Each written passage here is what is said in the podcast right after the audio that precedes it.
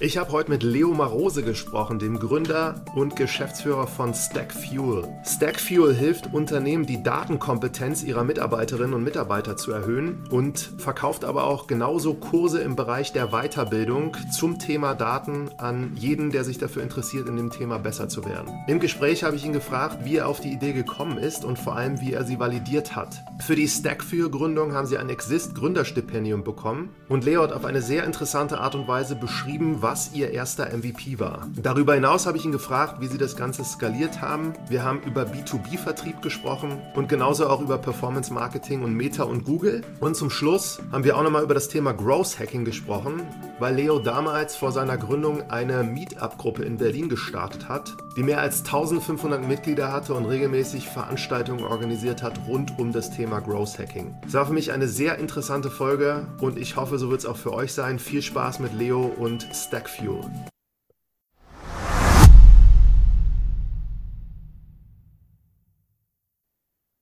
Heute mal wieder einen neuen Gast, auch aus Berlin, und zwar Leo Marose, Gründer von Stackfuel. Grüße dich, Leo. Martin, ich freue mich dabei zu sein. Ja, richtig klasse, dass du dir die Zeit nimmst hier und äh, Stackfuel mittlerweile, vielleicht kannst du mal so ein paar Eckdaten geben, wo ihr gerade steht. Ich glaube, über 50 Mitarbeiter. Geht um das Thema Daten.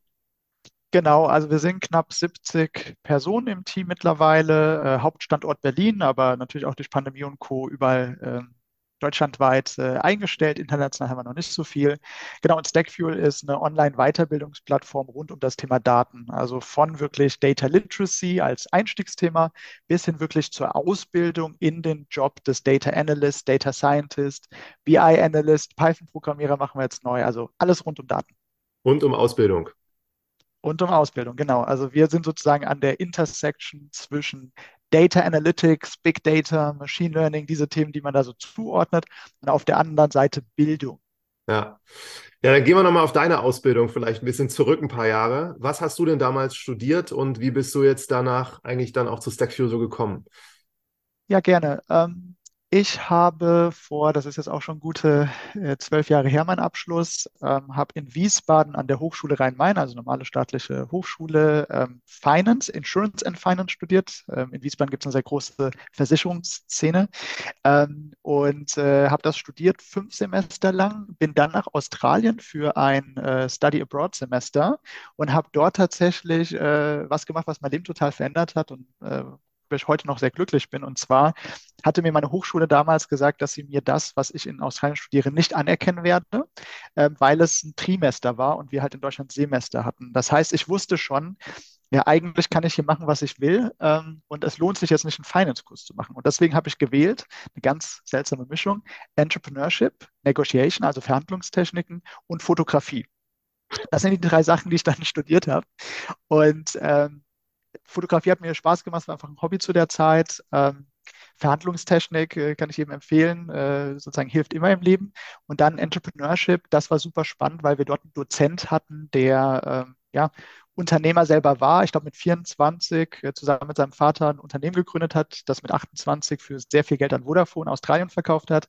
Ähm, und seitdem war er dann sozusagen der Entrepreneurship-Professor. Und das hat mich so nachhaltig beeindruckt, dass ich danach zurück nach Deutschland bin, gesagt habe, ich wechsle nochmal sozusagen eher in den Marketingbereich, äh, was das Studium angeht, ähm, habe dann meinen ähm, Abschluss im normalen Business Administration-Bereich gemacht und äh, bin dann sozusagen in meine eigene Karriere gestartet. Hast du noch Kontakt zu dem Professor? Nee, tatsächlich nicht. Das ähm, hat mich sozusagen einfach damals, es war eine, war eine tolle Zeit. Äh, vielleicht auch kurz so, was war daran so toll? Was hat der Professor so gut gemacht? Vielleicht auch als Learning. Ähm, und zwar, der hat äh, jede Woche zwei Menschen eingeladen in die Vorlesungen. Einmal einen Unternehmer oder eine Unternehmerin, äh, die sehr erfolgreich war und auf der anderen Seite eine Person, die komplett gescheitert ist. Und das ist ja auch so ein bisschen so dieses Rollercoaster-Ding, was man sozusagen als Unternehmer, Unternehmerin hat. Ähm, und das hat mich halt nachhaltig beeindruckt. Es äh, hat jetzt gar nicht so viel mit ihm als Person zu tun. Er war auch ein super Professor, aber wie er das sozusagen einfach dieses Bildungsthema aufgegriffen hat, einem das näher zu bringen, ähm, das war unglaublich spannend. Ja, und dann bist du aber nicht danach direkt äh, als Gründer gestartet oder doch schon? Genau, ich habe mein Studium fertig gemacht und bevor ich noch meine Bachelorarbeit geschrieben habe, bin ich zu Hanse Ventures nach Hamburg gegangen. Das ist so ein Venture-Builder, ähm, Inkubator hieß das damals und habe dort ein Entrepreneur in Residence Programm gemacht. Das ist so ein bisschen so ein besserer Praktikant, sage ich immer. Das heißt, man arbeitet äh, für damals sehr wenig Geld, ähm, ein Dreivierteljahr lang und hat aber Einblick in viele verschiedene Startups. Also ich war damals bei drei verschiedenen Startups und hatte dort verschiedene Rollen. Einmal war ich im SEO, einmal war ich im Vertrieb, ähm, das andere Mal auch irgendwas im Marketing und dann sozusagen am Ende nochmal ein Abschluss auf der Venture Capital Seite, also wie investiert man in die Startups. Und in der Zeit, also der Deal war, ich mache dieses Praktikum. Ähm, Im besten Fall wird mir danach angeboten, dass ich zusammen mit Hanse Ventures ein Unternehmen gründe. Das wurde mir auch angeboten. Wir sind dann am Ende aus verschiedenen Gründen nicht zusammengekommen, aber ähm, sozusagen Ziel war da auch aufgegangen. Aber der Deal zwischen Hanse und mir war, ähm, ich bin da und lerne und auf der anderen Seite kann ich aber durch ganz Europa zu allen Startup-Konferenzen gehen und dort tolle Leute kennenlernen. Und das war für mich eine tolle Zeit, super Zeit mit Hanse Ventures gehabt. Ähm, Gucke ich gerne drauf zurück. Genau. Und nachdem ja, das dann, ähm, wie alt war ich denn da? Kurzer Abschluss. 25, 26? Ja. ja. Und nach dem Jahr aber dann eigene Wege gegangen und dann hast du aber kurze Zeit später das erste gegründet. Genau, ich war dann ganz kurz in einer Beratungsfirma, so eine kleine Beratung, die Innovations- und Strategieberatung gemacht hat. Da haben wir in so Automotive-Projekten gearbeitet. Ähm, das fand ich ganz spannend. Das habe ich sozusagen gemacht, um auch einfach meinen Einstieg zu finden. Das war dann auch in Berlin. Das war so ein bisschen dann auch mein Weg nach Berlin. Und ich habe dann aber parallel meinen Mitgründer kennengelernt, Stefan. Der hat auch in Wiesbaden an der Hochschule Rhein-Main studiert und zwar Medieninformatik und dann allgemeine Informatik. Ähm, und weil ich für Hanse Ventures damals einen Mitgründer für ein Projekt gesucht hatte, ähm, habe ich ihn halt dann kennengelernt durch eine Studienkollegin, die seine Lebensgefährtin ist, ähm, kennengelernt. Und ja, wir haben über verschiedene Sachen gesprochen und haben dann gemerkt, dass wir ja uns sehr gut ergänzen, was die Skills und den Mindset angeht. Und deshalb haben wir dann ja jetzt vor knapp elf Jahren Boxrocks.com gegründet. Das war oder ist ein Online-Magazin für den Nischensport CrossFit, so, eine, so, so ein bisschen Zirkeltraining in modern. Und den, das gibt es nach wie vor noch. Was war da, also was habt ihr genau gemacht? Genau, das gibt es nach wie vor. Ähm, genau, ist beschreibe das immer so, fast jeder kennt die Zeitschriften Women's Health oder Man's Health, also eine klassische Fitnesszeitschrift. Ähm, wir haben das Gleiche gemacht online als Online-Magazin, also ein bisschen größer als ein Blog, würde ich das jetzt mal nennen, ähm, und haben über diesen Sport berichtet. Und ähm, ja, Themen, die, die man sich halt so vorstellen kann. Ne? Wie werde ich fit fürs Training? Wie gehe ich mit Verletzungen um? Welche äh, Competitions finden wo gerade statt und so weiter und so fort. Also ein bisschen wie so eine Men's Health, aber auf diesen Sport fokussiert. Ähm, und wir hatten von vornherein den Fokus auf das englischsprachige Publikum. Und wie, wie, du schon gesagt hast, das Unternehmen gibt es heute auch noch. Äh, wir halten auch noch 100 Prozent daran beide, haben das aber vor fünf Jahren operativ äh, ein bisschen runtergefahren, weil wir ein neues Unternehmen äh, gegründet haben, über das wir gleich sprechen. Und dass du dir aber mal so ein paar Zahlen äh, vorstellen kannst. Also wir reden da über so 10 Millionen Seitenaufrufe monatlich, die zu 70, 80 Prozent aus den USA kommen. Wahnsinn. Und das nach wie vor? Das nach wie vor. Und ähm, genau, Monetarisierung haben wir ein bisschen verändert auf dem Weg. Also ähm, am Anfang war das der klassische ja, Werbeplatzverkauf, wie es auch im Print äh, funktioniert, ne? dass man eine Seite verkauft oder einen Artikel oder einen Social Media Post. Ähm, und ähm, was äh, mein Mitgründer größtenteils dann wirklich umgestellt hat, äh, was, was eine sehr gute Idee war, war, weil wir diese Masse an Seitenaufrufen hatten, konnten wir halt dann wirklich auf so ein Programmatic äh, Pricing gehen. Also das heißt, dass die Werbeanzeigen automatisiert über Google verkauft und ausgespielt werden konnten. Genau, und das läuft nach wie vor, kleines Team und das ist komplett remote verteilt. Und dass ihr das damals gemacht habt, seid ihr beide Crossfitter gewesen oder wie seid ihr darauf gekommen? Ja, tatsächlich war es so, wir hatten, ähm, ja, also wenn man so sich den Kopf gesetzt hat, man will gründen, dann sucht man ja überall Inspiration und guckt und unterhält sich mit Leuten. Und wir hatten damals tatsächlich eine sehr lange Liste. Da war alles von vom äh, Katzenstreu Online-Versand über, über Gewürzmischungssachen, äh, also alles Sachen, die man vielleicht auch später noch irgendwo gesehen hat. Ähm, dabei hat eine große Liste und Stefan war kurz davor in den USA auf einer Sprachreise und hatte direkt neben in seinem Apartment, wo er gewohnt hat, ein CrossFit-Studio und hat sich gefragt, was machen die da die ganze Zeit? Das ist ein sehr intensiver Sport. Ähm, und das war schon in der Zeit, wo wir sozusagen gründen wollten. Und dann kam er zurück und meinte so, hey, das ist ein super Thema, das gibt es hier in Europa noch nicht. Also da gab es hier irgendwie in, in ganz Europa, glaube ich, zehn CrossFit-Studios. Es gibt mittlerweile über 1000, also das ist schon sehr, sehr stark gewachsen. Ähm, und, und Millionen von Menschen, die das betreiben. Und genau so hatte er die Idee und nachträglich gesehen würden wir das nochmal machen. Ich glaube, es war eine super unternehmerische Erfahrung. Das Geschäftsmodell eines einer Zeitschrift, eines Verlages ist schon kritisch, würde ich mal sagen. Ähm, ist sehr werbefinanziert. Ähm, wer es total richtig gemacht hat, sind die Jungs, die ich auch kenne von Freeletics. Die haben nämlich einfach das CrossFit-Prinzip genommen, haben die Gewichte entfernt, haben das in eine App gepackt und haben das als ihr eigenes Konzept verkauft. Und da haben äh, Joshua und Mehmet einen sehr guten Job damals gemacht. ja, sehr gut.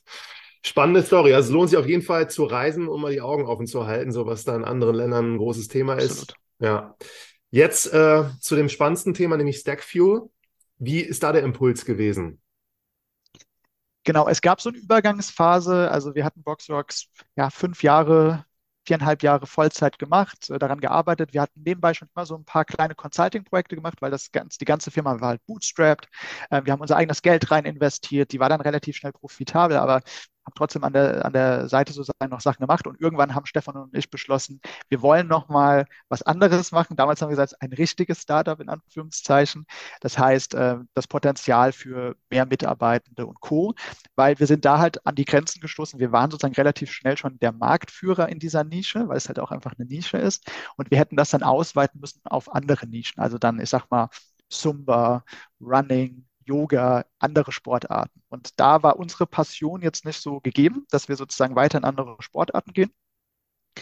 Ähm, und wir haben zu der Zeit auch selber CrossFit gemacht, um sozusagen da auch reinzukommen. Idee kam woanders, aber haben es dann selber gemacht und haben dann überlegt, hey, was kommt als nächstes? Und haben uns dann entschieden, einfach mal ein halbes, dreiviertel Jahr selber auf den Markt zu gehen und nur als Freelancer zu arbeiten.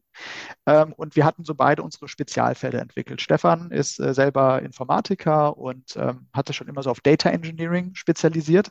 Das heißt, er hat kleine Beratungsprojekte gemacht für große Telcos, so ein Huawei, äh, Telefonie, äh, Vodafone war das, glaube ich, äh, British Telecom, also wirklich verschiedene Telcos und hat dort Data Pipelines gebaut. Also war schon im Data Engineering Bereich.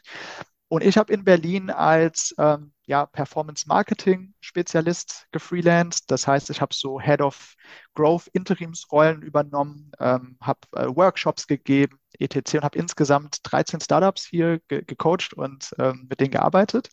Und was so bei uns beiden zusammenkam, war, dass wir sehr stark datengetrieben gearbeitet haben, was wir halt schon damals, ähm, wie wir den Journalismus sozusagen auch gemacht haben. Und da kam dann wirklich immer wieder so die Nachfrage, hey, könnt ihr uns das auch beibringen? Könnt ihr das meinem Team beibringen? Ähm, was kann ich mit Analytics machen? Wie setze ich Google Analytics richtig auf? Ähm, wie mache ich Datenauswertung? Wie bringe ich das zusammen? Und dann haben Stefan und ich uns wieder hingesetzt und wieder ähnlich wie damals eine Liste gemacht über, überlegt, so mit dem Thema Daten, was können wir denn damit machen? Und um die Story so, so ein bisschen abzukürzen, ähm, wir haben uns verschiedene Themen angeguckt und das waren eher Software-Themen. Also dass wir eher gesagt haben, welches Daten Problem oder Mehrwert aus Daten können wir mit einer eigenen Software, mit einem eigenen Tool lösen. Ähm, was wir dabei festgestellt haben, ist, dass es sehr, sehr viele Tools gibt. Es ist immer noch Platz überall für, für alle Arten von Tools. Aber was wir, was überall deutlich wurde, ist, dass es wenige Menschen gibt, die diese Tools oder Technologien überhaupt einsetzen oder beherrschen können. Hm. Und damals war das große Thema noch Big Data und so und dieser große Skill Gap, der im Bereich Big Data entsteht, ne, von KI-Professuren und Co., die nicht besetzt werden. Ähm, das heißt, wir sind dann über dieses Thema Data dahin gekommen, dass wir gesehen haben, oh, da gibt es eine Lücke, was das Thema Bildung angeht. Und das war damals die Zeit der MOOCs, also wo sozusagen die ganzen Vorlesungen einfach abgefilmt wurden. Und da haben wir uns gedacht, das muss besser gehen. Und das war so ein bisschen der Anstoß, dann wirklich auch mit Stackfuel äh, zu starten. Welches Jahr war das? Das war 2016. Genau, also wir hatten damals dann festgestellt, Mensch, dieses Exist Gründerstipendium, das gibt es bis fünf Jahre nach dem Studienende. Und äh, wir waren dann gerade bei viereinhalb Jahren und dann haben wir uns nochmal überlegt, ja, das Thema Exist aufzugreifen, haben dann mit der FU Berlin hier in Berlin zusammengearbeitet, äh, hatten damals noch einen dritten Mitstreiter, der hier auch von der FU kam. Ähm, und äh, ja, haben dann sozusagen 2016 das Access Gründerstipendium bekommen. Das lief dann bis Mai oder April, glaube ich, 2017 und haben dann im Mai 2017 offiziell gegründet und konnten aber dieses Jahr äh, super nutzen, um einfach zu forschen und uns diesen neuen Weg zu überlegen, wie man Datentechnologien beibringen kann. Und deswegen bin ich auch ein Riesenfan von, von Exist. Mhm. War das damals schon das Stackview von heute, also von der Idee her? Ähm, nein. Also ähm, einiges hat sich geändert, einiges ist gleich geblieben. Damals hieß das Projekt Data X Academy, so ein bisschen wie SpaceX. Das war dann aber irgendwie schon durch SpaceX auch ziemlich besetzt. Wir wollten von der Brand was Eigenständiges haben, auch dieses Academy dann nochmal rausnehmen. Ähm, und unsere Idee damals war sehr B2C fokussiert. Also wir haben uns überlegt, wie können wir das Menschen beibringen. Ähm, und wir waren, ähm, haben uns zwei Themen angeguckt. Einmal das Thema Programmieren und auf der anderen Seite das Thema Marketingtechnologie. Also Facebook Marketing, Google Analytics sind ja zwei Sachen, die sehr, sehr unterschiedlich sind. Das eine ist sehr toolbasiert und das andere ist eine Programmiersprache. Und was wir dabei festgestellt haben, ist, dass diese Toolfokussierung ähm, recht schwierig ist. Man muss eine sehr starke Verbindung mit den ganzen Vendoren aufbauen. Ähm, und wir haben uns dann nach verschiedenen Tests dafür entschieden, in, voll in den Bereich Python-Programmierung, Data Analytics reinzugehen und haben da dann das erste Training entwickelt. Mhm. Und generell, also als ihr diese Idee hattet, das zu machen, habt ihr das äh, auch in der Lean Startup-Manier irgendwie validiert? Ja, total. Also wir, deswegen sage ich auch, diese Exist-Gründer- Stipendiumsphase war einfach mega, weil du da ja auch, wurdest ja gezwungen dazu, sozusagen das Business Model Canvas zu machen. Wir haben dann den Business Model, wie heißt es, der Business Planwettbewerb Berlin-Brandenburg zweimal, also einmal gewonnen mit dem Canvas und einmal irgendwie den zweiten Platz in dem normalen Bereich. Da wirst du ja auch gezwungen, das wirklich zu machen. Ähm, und wie wir das validiert haben damals, ist tatsächlich über Performance Marketing. Das, das war ja damals auch sozusagen mein Steckenpferd, dass wir sozusagen in ganz äh, Europa, ich glaube Indien auch, äh, Performance Marketing Anzeigen zu den verschiedenen Themen geschaltet haben, weil wir damals noch davon ausgegangen sind, dass wir halt in den B2C-Bereich gehen. Und da haben wir Learnings gemacht und ansonsten ähm, haben wir das ganz klassisch halt auch über äh, Messen Co. Äh, validiert, dass wir auf Messen sind, dort uns einfach mit unserem Roll-up hingestellt haben und äh, geschaut haben, was die Leute so an Feedback geben. Aber ja, wir haben mit den Tools wie dem Business Model Canvas zum Beispiel sehr stark gearbeitet. Mhm. Und in, und in Kurzform, also wenn du die Anzeigen geschaltet hast, du hast da so verschiedene einfach dann Trainings quasi so anders formuliert und dann geguckt, wer da irgendwie sich drauf einbuchen würde. Genau, also wir haben die verschiedenen Geografien ausprobiert. Ne? Also wie, wie teuer ist es, einen Kunden zu erwerben in Deutschland, in Indien, in der Ukraine und Co. Ähm, wir haben verschiedene Themen getestet, also von Facebook-Marketing über Python-Programmierung, ETC-Kurs und so hast du ganz viele Varianten die du halt gegeneinander testen kannst. Dann nochmal gepaart mit den verschiedenen Visuals, die du verwenden kannst, ne? sei es ein Video, sei es verschiedene Bilder. Dann kommen da schon ein paar hundert Varianten äh, zusammen. Genau, und daraus haben wir dann datenbasiert sozusagen Rückschlüsse gezogen. Aber am Ende war wirklich, was wir zu, zu, dem, was wir heute machen, war sehr, sehr ausschlaggebend äh, das Feedback einfach vom Markt. Ja, mhm. Also, dass wir einfach mit potenziellen Kunden gesprochen haben. Und bei den Rückläufern, also was war da so in Kurzform die ein, zwei Sachen, die immer wieder, also am meisten so Interesse seitens der Kunden also erstmal das Thema Data definitiv, also dass äh, sozusagen mehr Daten programmieren anstatt äh, Marketing, sagen wir es mal so. Also das ja. hat man schon gemerkt. Ähm, was damals, was wir jetzt nicht verfolgt haben, aber was ein starkes Signal war, war sozusagen, dass die Bereitschaft für Bildung zu zahlen, weil das waren ja Bezahlangebote, im ausländischen Bereich ähm, sehr viel stärker war als in Deutschland. Also hier hat das super viel gekostet, um da jemanden zur Conversion zu bringen. Ähm, und das war sozusagen, das war ein ganz wichtiges Learning, weil wir dann sehr frühzeitig gesagt haben, wir wechseln in den B2B-Bereich, wir vermarkten das an Firmen. Also ich glaube, das war so eins der Hauptlearnings. Mhm. Aber das Programm, wie ihr euch damals vorgestellt habt, war das schon auch rein remote oder war das geplant, dass ihr da alle zusammen an einen Ort kommt, dann arbeitet und dann sind die fertig irgendwann? Nee, das war 2017 tatsächlich komplett remote geplant und wir haben gesagt, genau, wir kommen nicht an einen Ort, wir machen es remote, aber wir machen kein Videotraining, ne? weil das war ja sozusagen die Alternative, diese MOOCs. Ja, dass wir sagen, mhm. wir, wir filmen einen Professor ab, wie er, sein, wie er das beibringt und dann zahlen wir anderen, die nicht an dieser Vorlesung teilnehmen können, äh, tun wir zur Zahlung auf. Das haben wir nicht gemacht, ähm, sondern wir haben gesagt, was für eine Technologie müssen wir entwickeln, damit wir dieses Programmieren lernen, attraktiv, spannend, aber trotzdem online äh, machen können. Wie habt ihr euch entschieden dann? Genau, also wir haben ähm, damals eine Open Source Technologie verwendet, die ähm, ja sozusagen es ermöglicht, eine Notebook-Struktur aufzustellen. Eine Notebook-Struktur, das kann man sich so vorstellen wie so ein interaktives Programmierlernbuch. Das heißt, ich habe Text da drin, mhm. der leitet mich an, was ich mache. Und bei einem Programmierlernbuch ist es dann ja so, ich kriege dann irgendwann Code angezeigt und dann muss ich an meinen Rechner und muss das da eingeben. Und das fanden wir sehr, sehr äh, blöd. Ja, also es hat irgendwie nicht so viel Sinn gemacht, dass du dann das Device wechseln musst. Deswegen haben wir gesagt, was wäre, wenn dieses ganze Buch online direkt im Browser ist und ich direkt in diesem Browser, in diesem Buch Code ausführen kann. Genau, und da haben wir dann verschiedene Technologien uns angeguckt, äh, Sachen zusammengesteckt, äh, entwickelt und haben daraus unser heutiges Data Lab gebaut. Und mhm. ähm, wenn du dich heute in unsere Lernplattform sozusagen begibst, dann haben wir Videos, Texte, Quizzes, alle, alle diese Sachen, so was man von Lernplattformen halt kennt, das macht 10% des Contents aus und 90% passiert tatsächlich in dieser Data Lab-Technologie, ähm, in der du codest und auch direkte Rückmeldung bekommst, ob das, was du dort tust, richtig ist. Und dann der dritte Aspekt, der sich immer weiter herauskristallisiert hat, dass er wichtig ist, ist das Mentoring. Also das heißt, äh, wenn du während dem Coden auf Probleme stößt, dann wärst du normalerweise sehr frustriert und würdest gegebenenfalls das Training abbrechen. Das ist im Online-Learning ein großes Problem. Und äh, dem beugen wir vor, indem wir wirklich ein Mentoring-Team haben. Und dieses Mentoring-Team springt dann ein. Ja, ist ja sehr spannend. So, bevor wir jetzt da auf diese ganzen auch äh, Mentoren und wie ihr das aufgebaut habt zu sprechen kommen, noch die letzte Frage. Dein oder euer MVP, wie würdest du das beschreiben? Was war euer MVP, wenn ihr eins hattet?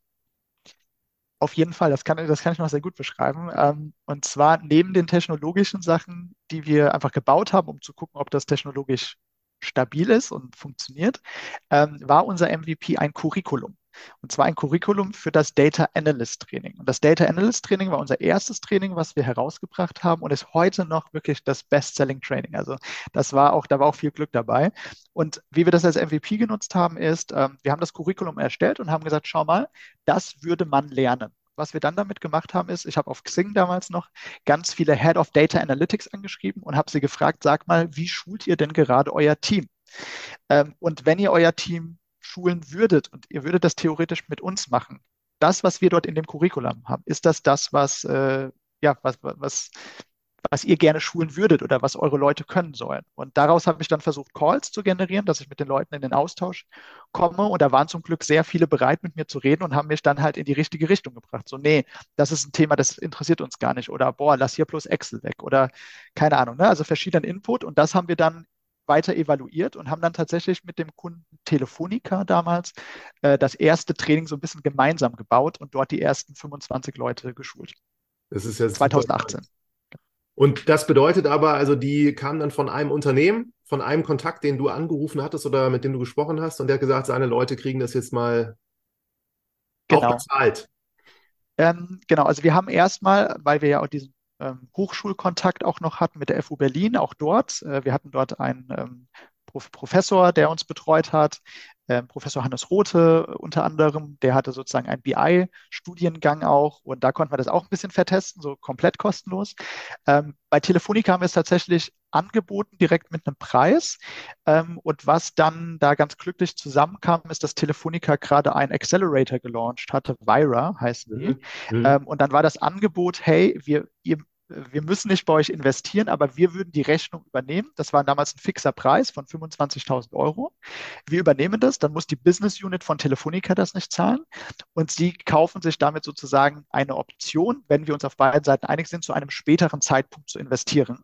Mhm. Ähm, und das haben wir dann ähm, äh, zweieinhalb Jahre später dann auch gemacht, weil wir da auf beiden Seiten einig waren, äh, dass das Sinn macht. Genau, aber das heißt damals sehr gut zusammengekommen, sodass der Kunde, die Business Unit, äh, Thorsten Kühlmeier damals, gar nicht äh, selber zahlen musste, äh, wir aber trotzdem direkt Geld damit verdient haben. Ja, ja, super spannend. Dann lass uns mal auf euer Geschäftsmodell so zu sprechen kommen. Ihr habt da jetzt Unternehmen, an die verkauft ihr das. Die schicken ihre Mitarbeiter da rein, dann habt ihr die Mentoren und die Frage ist so ein bisschen so, die, glaube ich, naheliegt, wie baut man das alles auf parallel? Wie habt ihr das gemacht?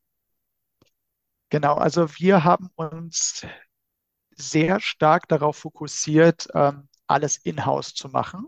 Ähm, das macht es kostenintensiver, das macht es aber auch deutlich einfacher zu kontrollieren. Und das ist gerade in dieser Anfangsphase recht wichtig. Also dann lieber mit weniger Leuten, die aber was drauf haben, ähm, sozusagen arbeiten, als zu versuchen, da jetzt zu sehr an der Marge zu arbeiten ähm, und das äh, auszulagern von vornherein. Es gibt verschiedene Approaches, ne? aber wir haben den gewählt. wie haben wir das parallel aufgebaut? wir hatten damals, wie gesagt, nur die Zielgruppe B2B ähm, und haben uns halt voll darauf fokussiert, was braucht der Kunde. Natürlich haben wir direkt nach Telefonica auch angefangen, andere Kunden anzusprechen.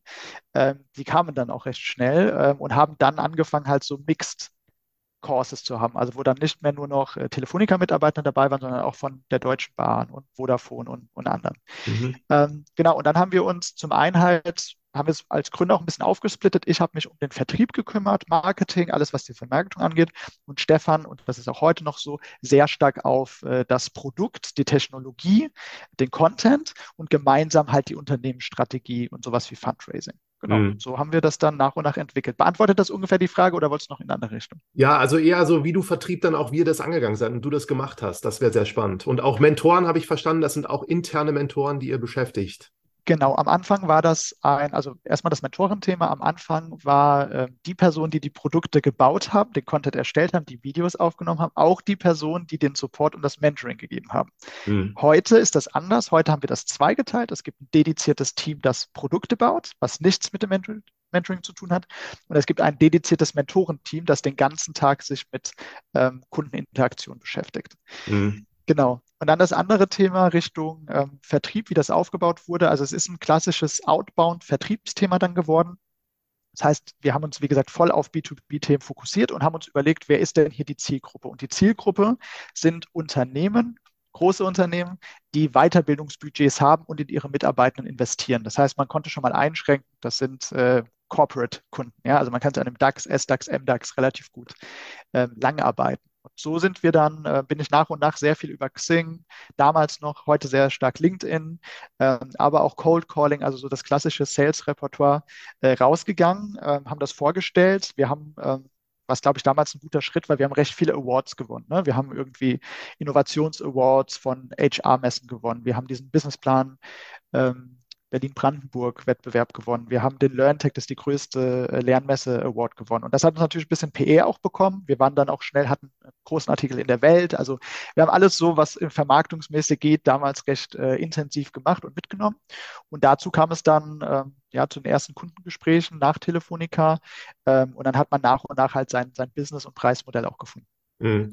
Da du dich jetzt ja mit diesem B2B-Vertriebsthema sehr stark beschäftigt hast, also das sind jetzt wahrscheinlich so banale Fragen, ne? aber wenn du die Leute kontaktiert hast aus diesen Konzernen, da weiß man ja am Anfang, also das ist klare Positionsbezeichnung, wahrscheinlich was die haben, was für euch attraktiv ist. Aber die dann anzuschreiben, hast du das dann sehr kurz gemacht? Waren dann da auch Links drin zu den Awards, die ihr hattet? Oder wie bist du da irgendwie das an die rangekommen? Ja, so ein Tipp da von mir ist immer, Menschen kaufen von Menschen. Menschen kaufen keine Features, Menschen kaufen keine Produkte, sondern ähm, na, am Ende wird das wichtig, aber um den Erstkontakt herzustellen, muss man irgendwie interessant sein. Und als Gründer oder als Gründerin hat man dann eine sehr gute Position. Ähm, und die ist gefährlich und gut zugleich. Auf der einen Seite möchten sehr viele Menschen in Corporates mit Gründern oder Gründerinnen sprechen, ähm, um sich einfach mal auszutauschen, was Innovatives zu machen, aber haben vielleicht gar kein Interesse an Business. Also man muss dann relativ schnell wechseln. Ja? Aber auf der anderen Seite gibt einem das auch die Möglichkeit, sehr schnell ins Gespräch zu kommen. Sei es auf einer Veranstaltung, sei es mal kostenlos irgendwo was vorstellen zu können, bei einer Firmenveranstaltung, wo vielleicht noch andere Firmen sind. Ähm, also das heißt, man kommt sehr schnell ins Gespräch. Und das Gleiche lässt sich auch in den sozialen Netzwerken abbilden. Das heißt, ähm, ich habe ganz selten gesagt, hey, ich möchte dir etwas verkaufen oder wir bieten das an, brauchst du das in irgendwie der kurzen LinkedIn-Nachricht, sondern ich habe mir das Profil genau angeschaut und habe dann gesagt, keine Ahnung, Martin, ich sehe, du machst dieses und jenes, das ist ja ein spannendes Thema, ich habe noch den und den Post von dir gesehen, ich hätte da mal ein paar Fragen, würde mich super freuen, wenn wir uns einfach mal 20 Minuten austauschen können. Hättest du nächste Woche Montag Zeit? Das ist so meine Standardnachricht damals auf jeden Fall gewesen. Und vor allen Dingen, wenn man das Businessmodell noch validiert, finde ich, kann man das sehr gut nutzen und es ist auch sehr ehrlich, weil man da wirklich Feedback haben will. Man will einfach sagen so, hey, auch wenn du nichts bei mir kaufst, ich würde mich freuen, wenn du es tust, aber gib mir doch einfach mal Feedback zu dem, was wir hier tun. Denkst du, es geht in die richtige Richtung? Und da helfen erstaunlicherweise, für viele wahrscheinlich überraschend, doch viele Menschen auch sehr gerne aus. Mhm. Bist du eher aber dann auf die wirklich per E-Mail über den Weg oder LinkedIn Xing zugegangen, als dass du dann auf Veranstaltungen den Leuten über den Weg gelaufen bist oder Intros hast machen lassen oder da auch vielleicht angerufen hast? Ja, das, ich würde sagen, ähm, es war ja vor Corona, also da waren Messen, Veranstaltungen, persönlicher Kontakt schon ein, ein, ein wichtiger Bestandteil. Das ist jetzt die letzten Jahre sehr geschiftet in, in, das, in, in den LinkedIn-Bereich. Ich habe das aber schon immer relativ stark genutzt und es hat auch gut für mich funktioniert. Ähm, und da ist einfach nur wichtig, auch dass sozusagen für eine Vertriebsmitarbeiterin funktioniert es anders wie für den Gründer. Ja, und da muss man dann halt die richtigen Wege sozusagen finden. Aber als, als Gründer, Gründerin, ja, kann ich einfach nur zu aufrufen, da wirklich in den Kontakt mit den Menschen zu gehen. Und ähm, ich habe da also, also auch mal ganz oben anzusetzen. Ne? Also wirklich mal ganz bekannte Personen, wo man sich einfach denkt, keine Ahnung, die haben eine Handelsblatt-Kolumne geschrieben, ähm, super spannend, das würde ja total passen. Vielleicht haben die da auch ein Projekt, wo, wo wir mitarbeiten könnten einfach mal anschreiben, ja, über die verschiedenen Kanäle oder einfach mal anrufen. Und äh, es ist erstaunlich, wie viele Menschen sich dann doch mit einem austauschen und man äh, dann auch langjährige Beziehungen daraus formt. Und das macht sehr viel Mut, glaube ich, für alle, die sich das anhören werden. Ich hoffe. Und sag noch mal mit den Wettbewerben und dass ihr da so viel PR hattet oder so. Wie, wie würdest du erklären, dass ihr die auch gewonnen habt? So, das ist jetzt auch nicht ganz einfach. Da, da würde ich tatsächlich sehr, sehr viel Credit meinem Mitgründer Stefan geben, ähm, der wirklich äh, da also sehr gut darin ist, die Sachen genau so zu formatieren, dass sie sehr professionell aussehen, äh, wirklich äh, da auch sehr detailversessen nochmal ist zu den Punkten. Und ähm, ich bin sozusagen eher derjenige, der halt rausgeht, der redet, der präsentiert. Ähm, und in so einer Zusammenarbeit, da ist ja meistens bei so Wettbewerben beides. Ne? Beim einen bewirbst du dich, beim anderen musst du dann nochmal präsentieren. Und ich glaube, so diese Begeisterung, die wir hatten, aber auch diese Professionalität, weil wir jetzt halt nicht, also wir hatten halt schon mal ein Unternehmen gegründet ne? und wir, wir hatten schon Deals in Millionenhöhe abgeschlossen. Ja? Also das heißt, wir hatten schon Erfahrung. Ich glaube, so dieser Mix daraus, der, der hat uns ähm, geholfen. Aber ich glaube, das, was am meisten bei so Wettbewerben überzeugt, ist die Begeisterung. Ich glaube, mhm. die kann jeder mitbringen, auch ohne jede Erfahrung. Mhm. Okay, jetzt ist die Zeit so ein bisschen fortgeschritten und ihr seid wirklich da relativ schnell vorangekommen in den ganzen Jahren. Wie habt ihr das dann so, so hoch skaliert? Welche Marketing, so Performance Marketing vermutlich großes Thema gewesen? Genau, also da gibt es zwei Sachen. Das eine vielleicht erstmal so auf der Unternehmensbauseite. Ähm, wir haben uns dann bei dem Unternehmen dazu entschieden, nicht zu bootstrappen. Also wir haben am Anfang stark selber investiert, wir haben Exist bekommen ähm, und dann haben wir aber auch Business Angels relativ schnell an Bord geholt. Wir haben mittlerweile, also wir haben über zehn Business Angels an Bord, also relativ viele ähm, und haben uns aber bewusst dafür entschieden, schneller zu wachsen, Expertinnen an Bord zu holen und das Team zu vergrößern, bevor wir groß monetarisieren. Ne? Also wir waren schon immer monetarisieren, schnell in die Profitabilität kommen, das waren schon immer Ziele, aber wir haben uns auch bewusst für ein Investment damals entschieden. Ähm, das heißt, daraus hat viel funktioniert. Ähm, wie schon gesagt, wir sind, wir wechseln nachher ja nochmal zu dem Bereich, dass wir jetzt auch im B2C unterwegs sind, aber im B2B-Bereich größtenteils Outbound-Vertrieb. Also das, was ich gerade schon beschrieben habe, Leute anrufen, Leute anschreiben, auf Veranstaltungen gehen, ähm, das hat uns den Umsatz gebracht in den ersten mhm. Jahren. Mhm. Dann wechseln wir mal auf B2C-Seite. Und ihr habt auch, glaube ich, wenn du heute arbeitslos bist und du möchtest dich weiter qualifizieren, kannst du, glaube ich, auch schon irgendwo Gutscheine oder zumindest ein bisschen Geld für euer Programm bekommen. Genau, wir sind so ein bisschen zurück zu unseren Wurzeln gegangen, weil 2017, als wir gegründet haben, wollten wir ja eigentlich in den B2C-Bereich starten und haben dann sehr schnell gemerkt, in Bildung investiert in Deutschland, Österreich und der Schweiz eigentlich privat niemand oder nur sehr wenige Menschen, sondern es ist sehr normal, dass der Arbeitgeber das tut. Also, dass ich als Arbeitnehmer zu meinem Chef gehe und sage, Mensch, ich hätte da gerne eine Weiterbildung, könnt ihr das übernehmen? Ähm, das heißt, diese betriebliche Weiterbildung haben wir identifiziert gehabt damals ähm, und haben deswegen auch das ganze B2C-Thema, auch Marketingseite, immer nur an der Seite bespielt. Ja, also mal, wenn du privat bist und die Trainings sind relativ teuer, ne? also wir reden da über 4.000, 5.000 Euro, die man für so ein Training investieren muss. Das heißt, es ist auch viel für eine Privatperson. Ähm, das heißt, wir haben es immer ein bisschen liegen lassen an der Seite Seite. Und als dann Corona kam in 2020, haben wir so ein Thema wieder rausgeholt, ähm, was uns halt schon länger beschäftigt hat, wir aber auch zur Seite geschoben haben. Und zwar war das ähm, ja die Verarbeitung von Bildungsgutscheinen. Also wenn man in Deutschland arbeitssuchend, arbeitslos ist, dann ähm, hat man die Möglichkeit, sich einen Bildungsträger zu suchen. Wir sind ein offizieller Bildungsträger, da braucht man verschiedene Zertifizierungen für. Ähm, und äh, ja, von diese Bildungsträger die äh, Weiterbildung in Anspruch zu nehmen und gezahlt wird es dann aber durch die Agentur für Arbeit oder das Jobcenter. So, und das hatte sich für uns immer sehr bürokratisch und umständlich und man weiß auch nicht, wer kommt denn dann da, wer ist denn da die Zielgruppe. Also da waren viele Fragezeichen. Und in der Corona-Zeit war es aber so, dass wir schon wussten, okay, Ausgaben in Bildung von B2B wird runtergehen. Das heißt, wir müssen an unserem Geschäftsmodell überlegen, wie wir das noch diversifizieren können. Und damals haben wir uns dann angeschaut, nochmal B2C und waren so, hm, dann haben die Leute aber auch weniger Geld. Vielleicht, ne, wenn sie, wenn sie dann irgendwie in eine Entlassungswelle kommen, das privat zu zahlen, was gibt es noch? Und da gab es halt zwei Bereiche, einmal die Bundeswehr und die Arbeitsagentur. Mhm. Und ähm, dann haben wir uns das Thema angeschaut, haben uns über, haben uns wie gesagt, Noise und Business Model Canvas gemacht. Was heißt das genau? Müssen da Prozesse anders sein? Was für Zertifizierung brauchen wir? Ähm, haben uns dann diese Zertifizierung im Jahr 2020 geholt und sind 2021 in den ähm, Bereich der geförderten Weiterbildung eingestiegen. Und das macht heute auch einen, einen, größeren Teil von unserem Umsatz aus. Also B2B ist immer noch größer, aber der, der B2C, äh, B2C und B2G-Bereich wächst stark.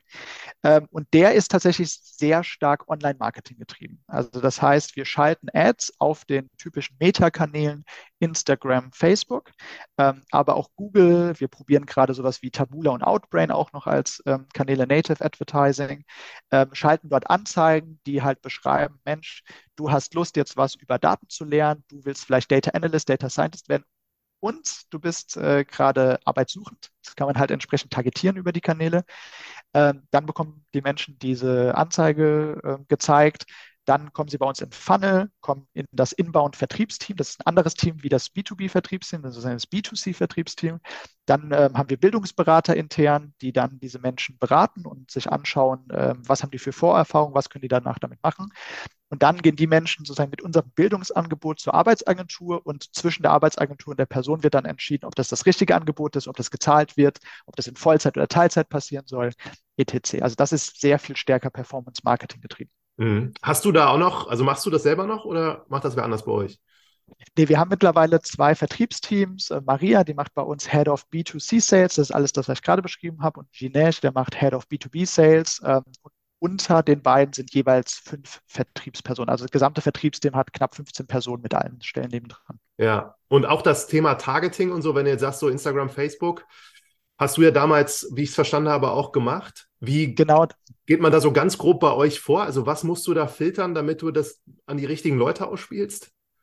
Genau, das war tatsächlich damals so mein absolutes Steckenpferd. Da war ich, glaube ich, auch einer so der ersten in Deutschland, die das viel gemacht haben und hatte deswegen auch viele, viele Beratungsaufträge. Ähm, mittlerweile gibt es da Menschen, die das deutlich besser können als ich, weil ich einfach mich auf andere Sachen sozusagen spezialisiert habe. Ähm, wir haben intern einen Performance-Marketer, wir haben auch noch einen Freelancer, der sozusagen das Thema auch angefangen hat. Ähm, genau, und die stellen das entsprechend ein und ähm, ja, wie man da vorgeht, ist, am Anfang geht man erstmal über Interests. Also man kann, äh, ne, interessieren sich die Leute irgendwie vielleicht für Informatik, sind die auf Jobsuche und Co. Also die Sachen, die dir Facebook oder Meta zur Verfügung stellt.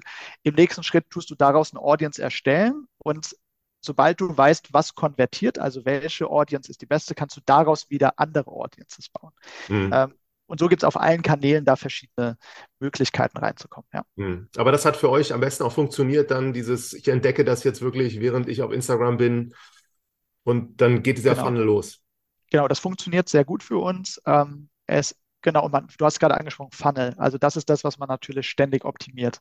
Ja, also sind es die richtigen Werbeanzeigen? Ähm, sozusagen nur eine Herausforderung, die wir jetzt gerade haben und die vielleicht mal zu teilen ist, wir kriegen sehr viele Leads, wir kriegen die auch zu einem guten Preis. Also wir viele Menschen finden uns, ähm, aber die Qualität ist sehr unterschiedlich. Ja, also von Menschen, die perfekt passen.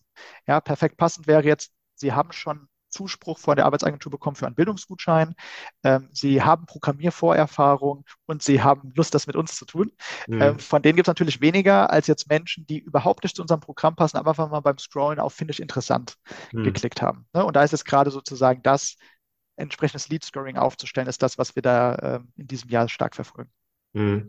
Erklär noch mal so ganz kurz, wie man sich das jetzt vorstellen kann. Also wie viele Programme laufen jetzt gerade so bei euch? Äh, parallel auch. Und was sind da, also da, da sind dann auch unterschiedliche Leute, die irgendwie so ein bisschen unterschiedlich zusammengepackt werden.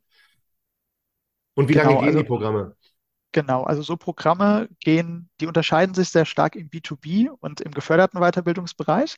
Im B2B reden wir über 72 bis 100 Stunden also gute vier Monate in Teilzeit.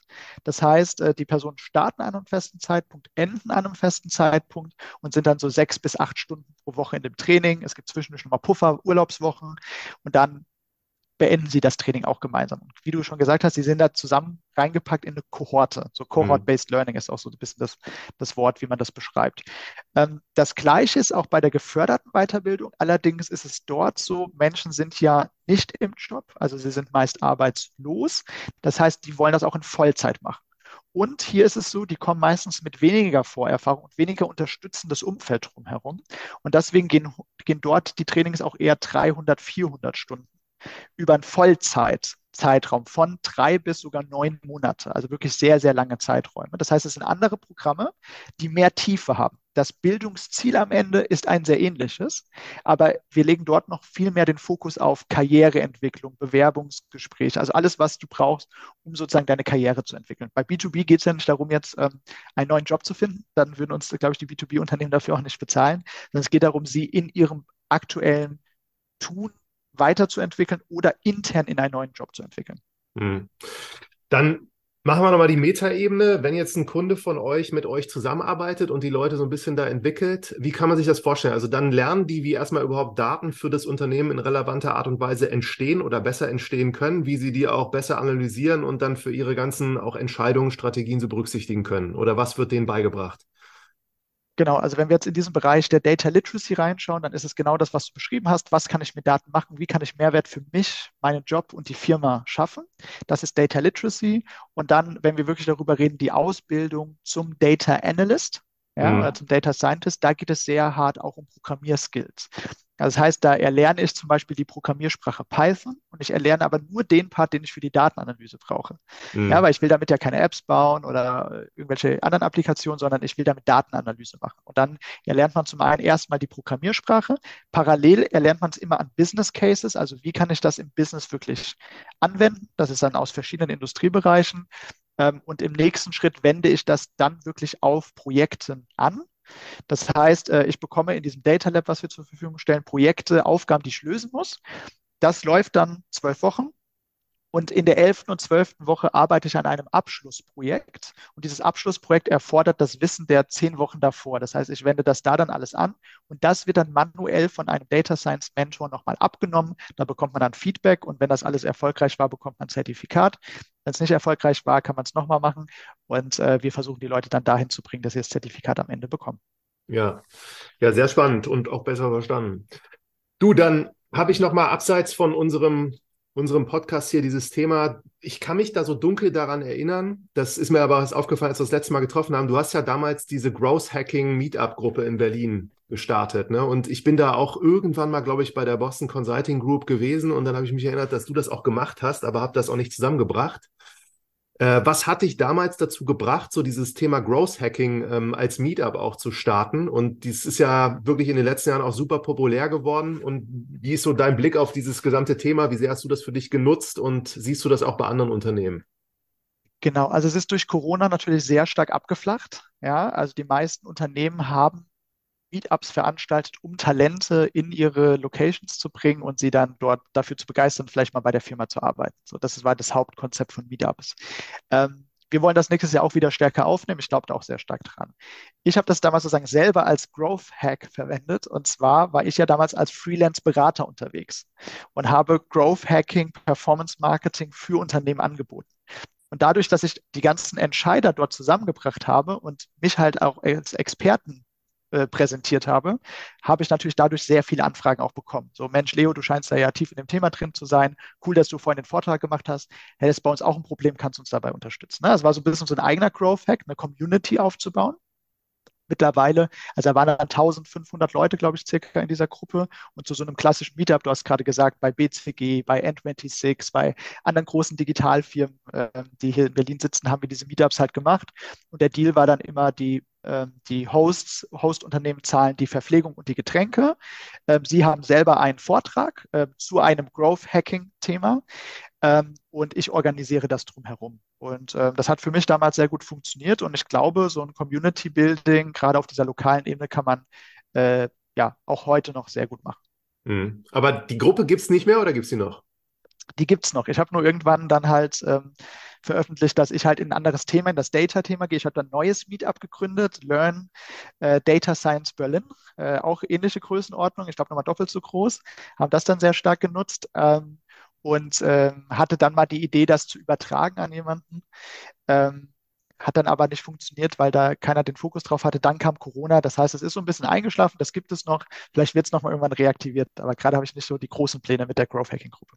Aber dein persönlich größter Grown-Hack, den du gemacht hast, das ist diese Gruppe damals so zu gründen oder hättest du einen anderen für Box Rocks oder wo du sagst, das ähm, bringt alles so zusammen, wie dieses Konzept eigentlich funktioniert und hat auch funktioniert? Nee, also ich glaube, das hat, die Meetups haben für mich damals gut funktioniert, ähm, um ein tolles Netzwerk aufzubauen. Äh, vielleicht ein vergleichbarer Growth Hack von Box Rocks, wo, wodurch wir das Online-Magazin groß bekommen haben, ist, und da an diesen Hack erinnern sich vielleicht die einen oder anderen noch. Also früher, und vielleicht gibt es auch heute noch, gab es immer so Partyfotografen. Ne? Man geht auf eine Party, dann fotografieren die dich, geben dir eine Visitenkarte und dann musst du auf die Webseite, um das abzurufen. Heute ist das ja alles dann auf Insta und Facebook und Co. Das heißt, das gibt es nicht mehr. Aber früher war das so, um an dieses Bild zu kommen, musstest du auf eine Webseite.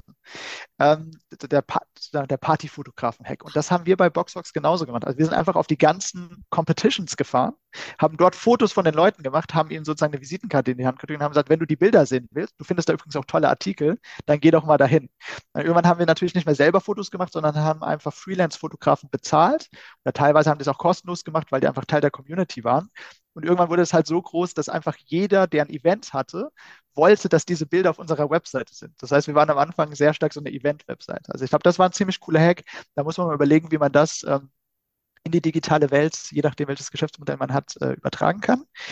Ähm, und ansonsten haben wir viele so heute Standardtext gemacht. Ne? Also an was ich mich zum Beispiel erinnere, ist so dieses, ähm, ne, wenn du auf dem Handy siehst, äh, dass du irgendwo so einen roten Punkt hast oder eine 1 oder eine 2, dann werden ja manche Leute unruhig und müssen da draufklicken, um diese Notification wegzuklicken.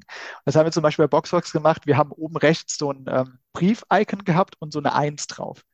Und ähm, weil wir wollten einfach, dass Leute sich für den Newsletter anmelden. Und diese Positionierung einfach nur von diesem Icon auf der Webseite hat halt zu sehr, sehr vielen Anmeldungen für den Newsletter gebracht. Und so damals gab es diese Gewinnspielgeschichten noch, ne? Also wo du immer mit Referrals und du musst Sachen liken und so. Wir hatten eine sehr, sehr hohe Reichweite damals auf Facebook aufgebaut. Also da gibt es viele Sachen. Aber so dieser eine Growth Hack, den würde ich jetzt gar nicht benennen, sondern ich glaube, es ist ein Mindset eher. Ja? Also einfach zu sagen, so ich gehe nicht den traditionellen Weg, sondern ich überlege mir, wo finde ich meine Zielgruppe, was finden die spannend und dann auch wieder da, das sind Menschen, das sind keine Leads, das sind keine User, das sind Menschen. Ja, was kann ich wie kann ich die erreichen und was finden die toll und äh, da ehrlich rangehen. Ich glaube, das ist, das, ist ein guter Hack. Mhm. Also sehr, sehr persönlich, aber auch gleichzeitig analytisch und irgendwie auch kreativ. Und das zusammengebracht ergibt dann hoffentlich gutes Ergebnis. Ich glaube, das ist eine gute Formel für Erfolg. Und allein wenn man jeweils eine Sache davon sich fokussiert drauf, äh, dann kommt man schon weit. Und wenn man es dann wirklich schafft, alle zusammenzubringen, dann kann das ein großer Erfolg werden. Ja. Du, dann letztes großes Thema. Weiß auch nicht, ob du da was zu sagen willst oder kannst, aber das hat sich ja in den letzten Monaten einfach der Wind so ein bisschen gedreht, ne? Und man sieht jetzt ständig irgendwelche auch Entlassungen, hier 50 Prozent Belegschaft. Letzte Woche war da wieder oder vor ein paar Wochen war da wieder was, was ich gesehen hatte. Wie blickst du da drauf? Und glaubst du, das ändert sich jetzt hier schlagartig in eine andere Richtung oder glaubst du, das ist einfach eine Phase gerade? Genau, also ich glaube, es ist schon für das Startup-Ökosystem ein Problem. Ähm, man sieht natürlich auch, dass es eine gewisse Bereinigung gibt und viele Sachen, die gehypt wurden. Ne? Da könnte man jetzt so schadensfreudemäßig drauf gucken und sagen, so, ja, habe ich doch gesagt, das wurde umsonst gehypt und da werden die Millionen reingesteckt und in mein profitables Modell nicht. Ne? Das hört man auch viel so auf dem Markt. Da bin ich jetzt nicht der Meinung, sondern ich glaube, dass wirklich ähm, auch Hyperscale, Hypergrowth, große Wetten von VCs äh, gerechtfertigt sind und unser Ökosystem voranbringen. Deswegen finde ich es generell sehr schade. Ich glaube aber auch, dass jetzt einfach so ein bisschen ein neues Zeitalter der Startups anbricht. Ja, und das ist, das sieht man heute halt in den Bewertungen schon. Und warum kommen Finanzierungsrunden zustande? Ist entweder, wenn ein so hohes Wachstumspotenzial da ist, dass wirklich ähm, Rentabilität, Profitabilität egal ist. Aber der Crew geht wirklich in Richtung, ja, wie kann man Businesses aufbauen, die relativ schnell zeigen, dass sie funktionieren und dass sie Geld verdienen. Und ähm, wenn man mit diesem Mindset von vornherein natürlich rangeht, also nicht erstmal Geld verbrennen, Wachstum jeden Preis, sondern wirklich ein profitables Business aufbauen, dann ist es auch nochmal eine andere Generation von Unternehmertum. Ähm, ich glaube, dass das sehr stark kommen wird. Es wird aber auch über die nächsten Monate noch, äh, über ganz 23 wahrscheinlich, ein, eine schmerzhafte Phase. Also wenn ich mich gerade mit, mit Leuten aus der Wirtschaft austausche, die vielleicht auch schon einige Wirtschaftskrisen mitgemacht gemacht haben, ähm, die zeichnen schon eher ein düsteres Bild. Und deshalb versuchen wir, da sehr stabil einfach aufgestellt zu sein und ähm, wir setzen jetzt vielleicht auch die eine oder andere Stelle nicht nach, wenn es mal zu einer Fluktuation kommt, ähm, tun jetzt nicht overhiren und da irgendwie äh, zu viele Menschen einstellen, sondern versuchen eher in das Team zu investieren, was da ist.